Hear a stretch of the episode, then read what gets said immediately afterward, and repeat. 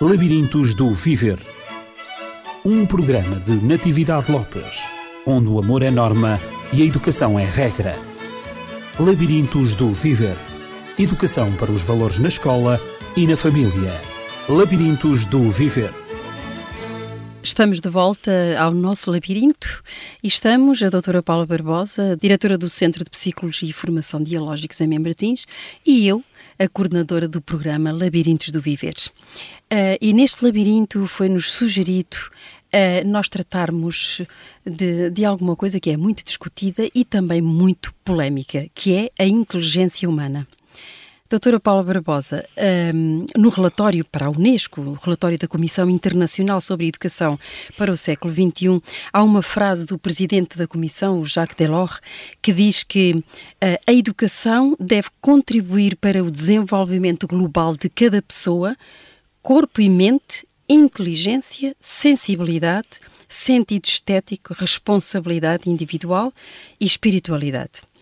Eh, é uma frase onde a palavra inteligência está um pouco quase no meio desta mesma frase, e, e esta frase faz parte de, uh, de, um, de, um, livro que, que eu admiro muito, um, e que é o livro A Educação, um Tesouro a Descobrir Os Quatro Pilares da Educação, de Jacques Delors. Um, e aqui está a inteligência. E sobre a inteligência eu disse que era, era um, um tema, é um conceito bastante polémico. Parece que cada um define a inteligência um, à sua maneira, ou digamos, uh, de acordo com os interesses uh, que tem em, em saber o que significa de facto essa, essa capacidade, o que significa a inteligência. Eu não estou, já, ao falar em capacidade, já estou a tentar uma definição para ela. Mas, um, fundamentalmente, a inteligência é do fórum, é do hábito da psicologia e por que não falar com uma psicóloga, por isso eu convidei para tratarmos deste tema a inteligência humana. O que é para si, como psicóloga clínica, a inteligência humana? Sem dúvida que se torna interessante nessa frase que enunciou esta questão da inteligência vir quase como que um produto da educação.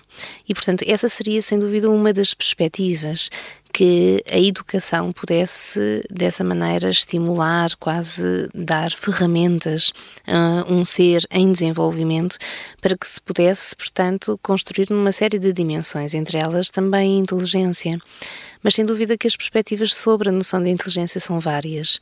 Muitas são intrapessoais, portanto, de um processo que se dá dentro das pessoas, onde elas possam, numa perspectiva mais orgânica ou biológica, nascer com uma certa capacidade quase inata para aprender e outras não. Uhum. E isto seria, portanto, uma perspectiva em que eh, o meio ambiente poderia não vir a ter grande influência sobre uh, esse potencial que a pessoa tivesse para se desenvolver. Claro que nesta perspectiva nós poderíamos sempre pensar em tentar ajudar a pessoa a ir um pouco mais além, mas quase isentos daquela esperança de que ela pudesse ter uma inteligência nivelada com a da maior parte das pessoas, se ela não o tivesse demonstrado. Entretanto, estamos a falar, por exemplo, uma criança na escola uhum. que não conseguisse aprender com aquela facilidade esperada, pelo menos alguns conceitos básicos, então considerarmos que ela poderia ter que ter ali uma ajuda especial e uh, provavelmente considerarmos que durante o seu percurso escolar ela não conseguiria chegar mais além, a um nível de excelência. Temos, por outro lado, depois as perspectivas que nos vieram a fazer pensar a inteligência como um produto não só daquilo que nasce com a criança, mas também, como em todas as questões do ponto de vista psicológico, isto ser mais uma das potencialidades que pudesse reativar, desta maneira reagir aos estímulos desse meio ambiente.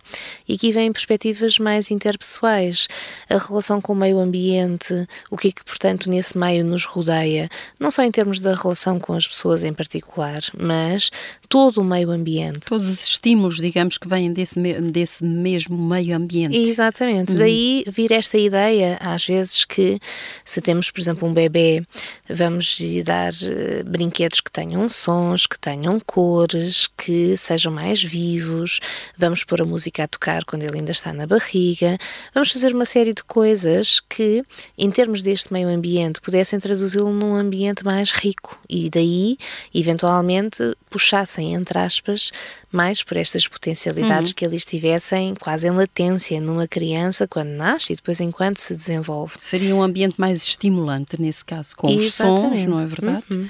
Eh, que, que referiu, o som da voz, o som da música, etc.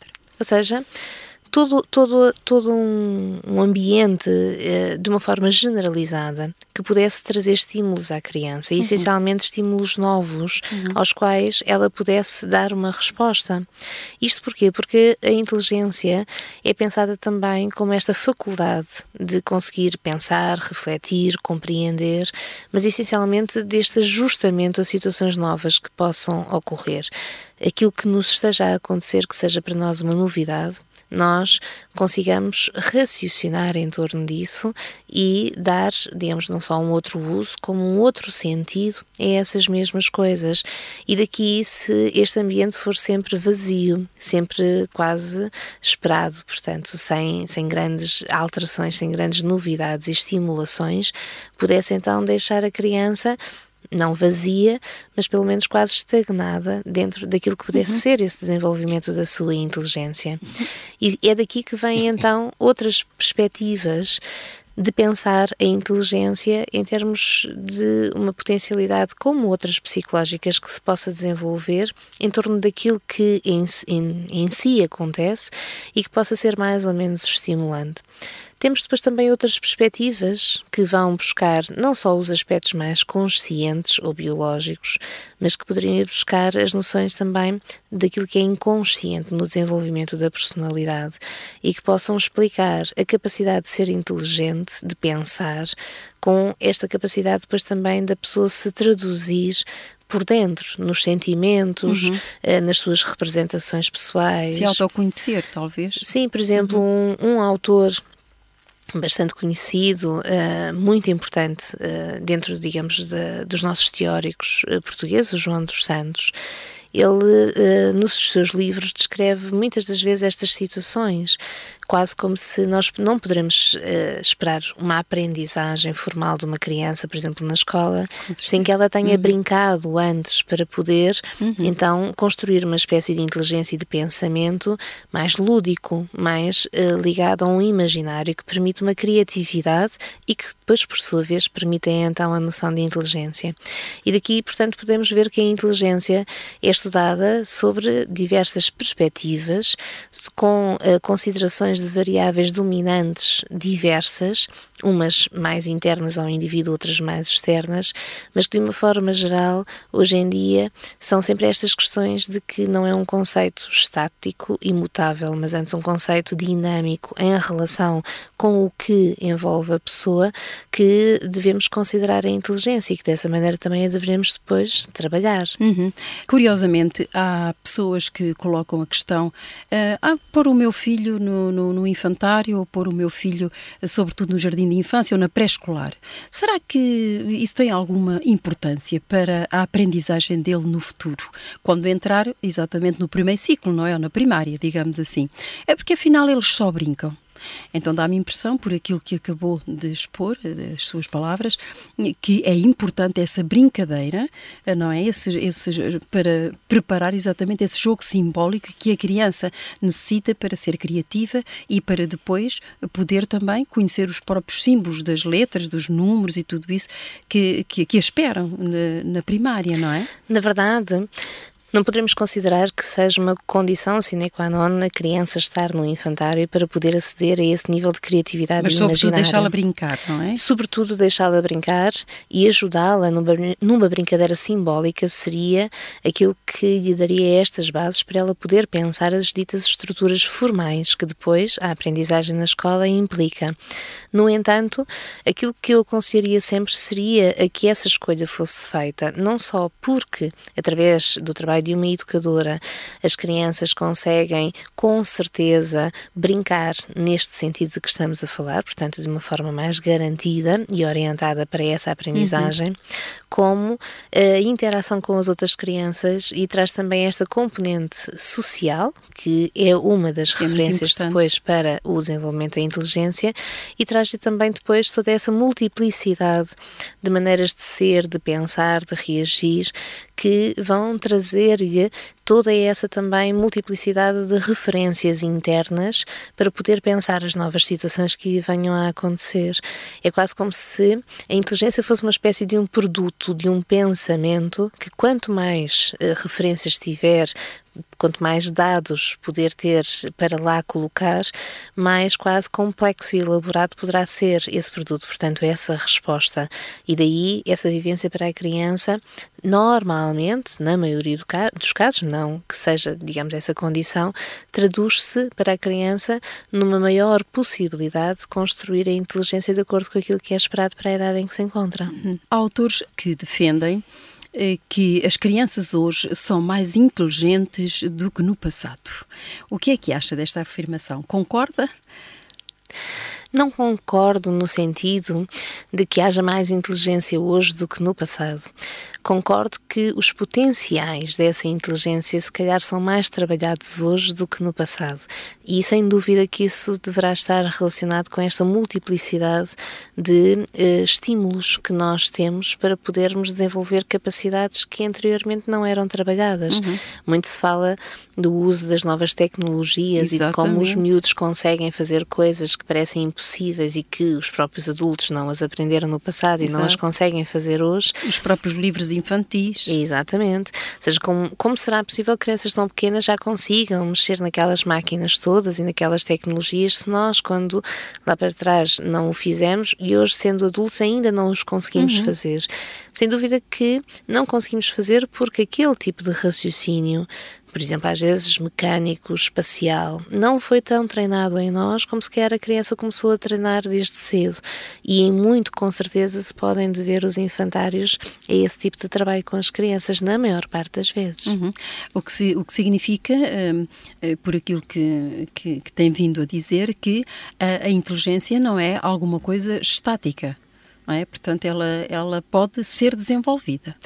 Ela pode deve ser desenvolvida uhum. e assim se espera. Uma das coisas importantes a compreender é que nós só poderemos ter um nível, uma referência de inteligência e considerá-la adequada ou não por referência à idade da criança. Isto dando um exemplo. Hoje nós poderíamos considerar que uma criança estava a um nível médio em termos do desenvolvimento da sua inteligência, mas vamos imaginar que daqui a dois anos ela poderia estar a um nível inferior ao que seria esperado se esta uhum. inteligência que nós tivéssemos medido hoje se mantivesse estática ao longo desse tempo. Não se espera que uma criança, vamos imaginar, de 5 anos consiga fazer exatamente aquilo que uma criança de 7 anos consegue fazer.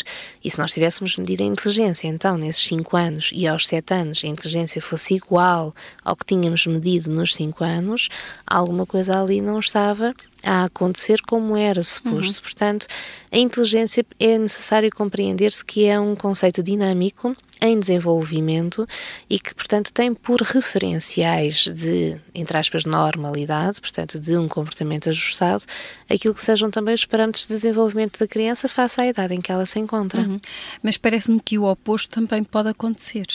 A criança ter um desempenho brilhante e hum, nós dizermos é uma criança excepcional, tem, um, tem uma, uma inteligência muito perspicaz, muito ativa, eh, consegue elaborar raciocínios tem uma compreensão extraordinária, a linguagem tem um desenvolvimento perfeito ou ultrapassa uh, o esperado para a sua idade. E de repente parece notar-se um retrocesso nesse, nesse expoente de desenvolvimento pode acontecer? Um, Porquê é que acontece?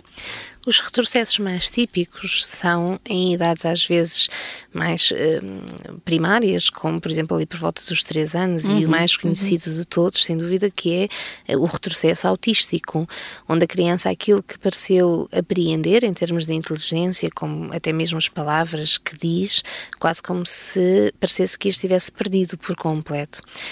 Aqui a ideia dos teóricos é que isto não seja necessariamente uma perda, mas antes um encapsulamento dessas potencialidades, que sem dúvida que eh, assim se mantendo não podem ser desenvolvidas, portanto dá-se um, um estagnar desse desenvolvimento mental e cognitivo que acaba depois por fazer com que uns anos mais tarde a criança autística pareça necessariamente deficiente do ponto de vista mental porque não acompanhou, de acordo com a relação com os estímulos à sua volta, o desenvolvimento que era esperado dela. Quase como se, encapsulando-se e estagnando, ficasse então cada vez mais aquém daquilo que seria esperado.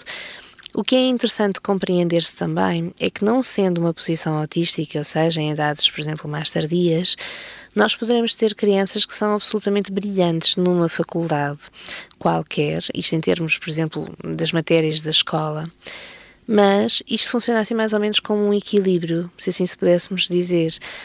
Quando existe um sobreinvestimento numa certa temática, numa certa área, necessariamente teremos que avaliar um sobreinvestimento noutras áreas também importantes. E aqui, quando estamos a falar da inteligência, a inteligência devemos ter em conta como toda esta multiplicidade de competências e, portanto, a ideia era de um equilíbrio que fosse generalizado no desenvolvimento dessa criança, Vou pôr aqui um exemplo para ilustrar melhor. Sim. Uma criança que seja brilhante na escola, não precise de estudar, tenha quase uma memória fotográfica, tire a nota máxima, por exemplo, a tudo, mas que depois não seja uma criança que consiga integrar-se socialmente e relacionar-se com os colegas. Uhum. uhum.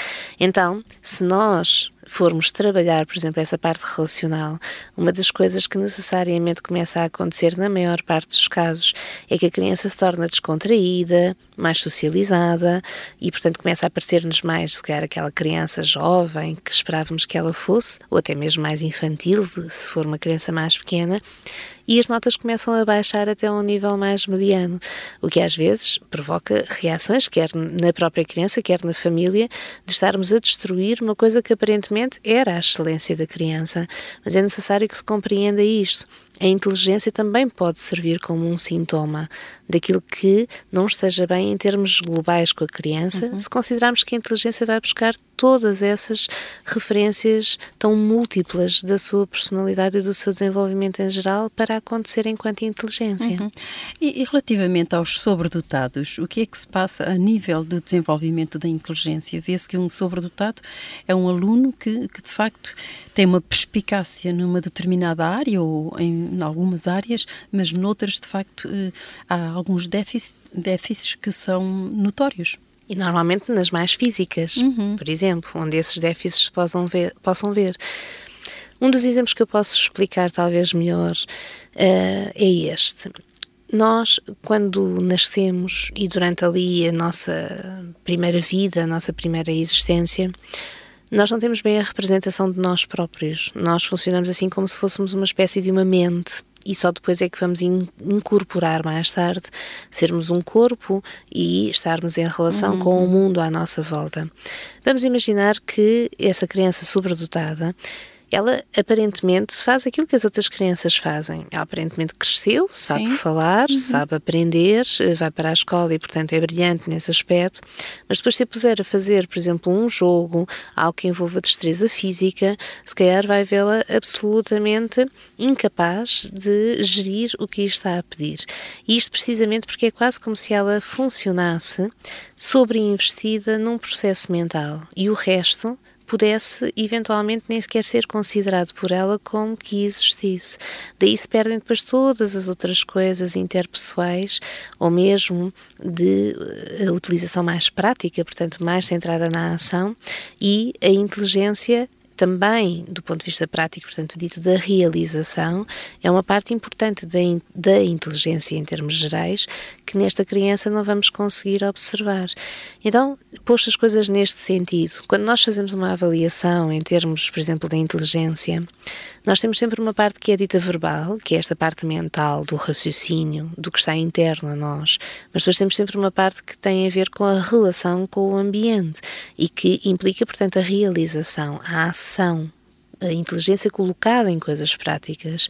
E se nós temos esta criança na escola que é brilhante do ponto de vista do raciocínio, e aí ela não vai falhar nunca, mas se calhar em termos dessa avaliação mais formal não vamos conseguir níveis de inteligência que pareçam de sobredotação, porque nas outras mais práticas ela não conseguirá então acompanhar. Uhum. Uh, e será que uh, a psicologia uh, pode de alguma maneira intervir, digamos, provocando o equilíbrio nesse, nesse caso de, de, de situações de sobredotados?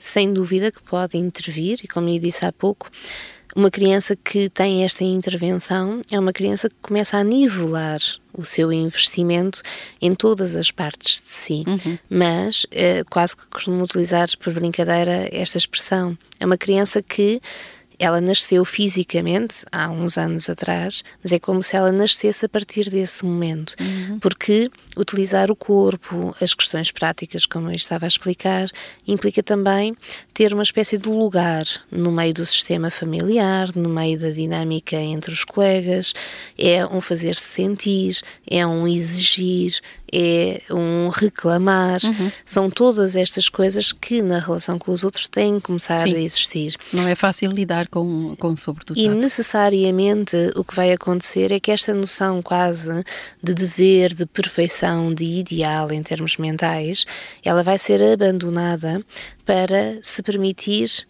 sem dúvida, querer fazer as coisas, querer ser responsável, querer investir, não perder essa parte, mas quase diminuí-la um pouco para dar espaço também ao prazer, a quando não apetece, a não querer saber de certas coisas e então vamos reduzir de certa maneira a hipersensibilidade que estas crianças uhum. sobredotadas costumam ter.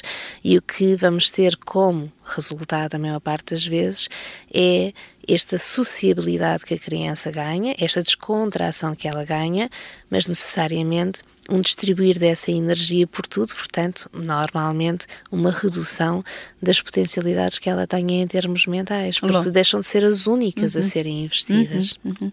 Logo aconselha uh, que uma intervenção de uma, de uma psicoterapia, não é? Que seria de alguma maneira, uh, a maneira seria de alguma maneira eficaz no equilíbrio dessa, dessa, sobre, dessa sobredotação. Quanto a mim, na minha opinião pessoal e técnica, qualquer sobredotado deveria ter ajuda técnica. Uhum. Aqui a questão é que muitas das vezes é através da inteligência que não só o próprio, como eh, por vezes quem o rodeia, eh, digamos quase o valoriza essa pessoa é quase reclassificada, deixa de ser a Sandra, o João, o Manel uhum. e a Maria, para passarem a ser, digamos, os inteligentes, os brilhantes eh, do ponto de vista mental. Esse é quase como se fosse um cunho forte que, uh, por vezes, mesmo quando assim falamos com, com estes responsáveis, com estes educadores, torna-se às vezes difícil de abandonarem é quase como se fosse uma fatura de deixar de ter, digamos, aquele brilhantismo para se ter uma criança saudável. E às vezes é difícil eh, perder-se aquela possibilidade de se ter um gênio em casa, mesmo uhum. que viva num sofrimento atroz e numa solidão Sim. quase, eh, digamos, inimaginável. Sim, porque a criança não se sente exatamente aquilo que dizem que ela é. Uhum. Ela sente-se uma, uma pessoa completamente diferente. Doutora Paula Barbosa, nesta nossa conversa, uh, não posso deixar de falar dos testes para medir a inteligência. Será que a inteligência é mensurável? a inteligência, sem dúvida, que é mensurável. O que nós temos que ver é que o teste da inteligência, e hoje em dia são utilizadas essencialmente as escalas de Wechsler, mas uh, nós não poderemos considerar que quer essa uh, avaliação, quer qualquer outra do ponto de vista psicológico, sejam uh, coisas imutáveis, portanto que nos deem um diagnóstico que assim classifique essa pessoa para sempre. E aqui em termos da inteligência, nós temos sem dúvida a capacidade de irmos ver em termos dos parâmetros do desenvolvimento se em toda esta multiplicidade de potencialidades a criança está a responder de uma forma favorável ou mesmo que vamos imaginar imaginar, como eu estava a explicar através daqueles exemplos dos sobredotados, que nós tenhamos um valor, por exemplo, final que seja dentro da média, mas temos depois também que fazer uma análise qualitativa desses resultados e perceber se houve uma espécie de homogeneidade entre todas as suas faculdades que dê então um nível uhum. normal uhum. e médio, portanto, no final, ou se não, nós temos níveis muito assimétricos em termos da sua prestação, que depois, no final, deem como resultado uma média, mas que traduzam quase esta, digamos, este brilhantismo nos parâmetros e este ficar tão aquém do esperado nos outros. E esta análise qualitativa é, sem dúvida, eh, muito importante para nós conseguirmos analisar a perspectiva da saúde psicológica em geral desta criança. Portanto, seria bom quando existem dúvidas em relação ao desempenho da, da criança, eh, recorrer a um, um teste de, de, inteligência para saber o que é que se está a passar com a criança, se efetivamente é um, é um, é um déficit nas suas capacidades uh, mentais, digamos, ou se uh, isso se resume, ou se poderá resumir apenas ao desempenho da, da criança naquela área específica. Sim, eh, eu até aconselharia que, como se vai ao pediatra para fazer os rastreios em termos do desenvolvimento físico, poderíamos também considerar muito importante que, numa fase ali do primeiro ciclo, a criança fosse avaliada em termos da sua inteligência para podermos perceber se ela está a aprender e, portanto, parece ter uma inteligência adequada, mas se nesta análise qualitativa estas assimetrias lá estão presentes ou não. Porque, Sim. sem dúvida, que mais tarde irão refletir-se de muitas formas distintas, não só na aprendizagem, como na relação da criança com, por exemplo, os seus colegas. Uhum. Ainda dentro dos testes uh, para, para medir a inteligência, uh, gostaria uh, que referisse também quais as áreas, digamos, que são avaliadas os parâmetros, digamos, dessa avaliação? Os testes são eh, divididos em provas, portanto, em subtestes, que vão avaliar competências específicas, mas em termos das, das classificações das categorias gerais, nós temos provas que são sujeitas à estimulação emocional, portanto, são muito sensíveis a ter uma estimulação emocional e afetiva de acordo com, por exemplo, o contexto familiar, o contexto dos pares ou até o contexto escolar. Depois temos provas que são ditas de raciocínio puro, portanto, são aquelas que nós vamos ver se, sem dúvida, as estruturas formais dessa criança acompanharam o desenvolvimento esperado. E depois vamos ter também as outras provas ditas socioemocionais, que têm estas influências também da parte relacional, portanto, uhum. do ambiente já de uma forma mais generalizada Exato. e mesmo dos fatores da cultura, por exemplo, uhum. também nessa criança. Uhum. E tudo isto vai-se, portanto, dividir depois numa espécie de de parâmetros verbais e de realização, portanto, uns mais de raciocínio outros mais de uma inteligência prática, e uh, vai se converter também depois numa série de uh, índices fatoriais que nos dão parâmetros que são específicos da aprendizagem formal da escola, para que nós possamos perceber se estas competências conseguem ser transformadas nessas aptidões para corresponder às tarefas que depois os professores vão pedir à criança. Uhum. Muito obrigada por nos ter esclarecido sobre estes, estes procedimentos eh, que hum, alguns pais lutam com algumas dificuldades na aprendizagem dos filhos e já vimos que seria bom recorrer a um teste uh, de, de inteligência, não para dizer que a criança tem uma inteligência acima da média ou abaixo da média, eh, digamos, para rotular a criança, mas sim para, de alguma maneira, procurar esse equilíbrio entre as, as, capacidades da criança que a levem a ter um desempenho a todos os níveis, quer a nível intelectual, eh, relacional, emocional e também com, com o ambiente que seja equilibrado e que seja eh, que torne a criança feliz e, e, e, também possam facilitar a sua aprendizagem e assim como também aqueles que com ela um, lidam diariamente.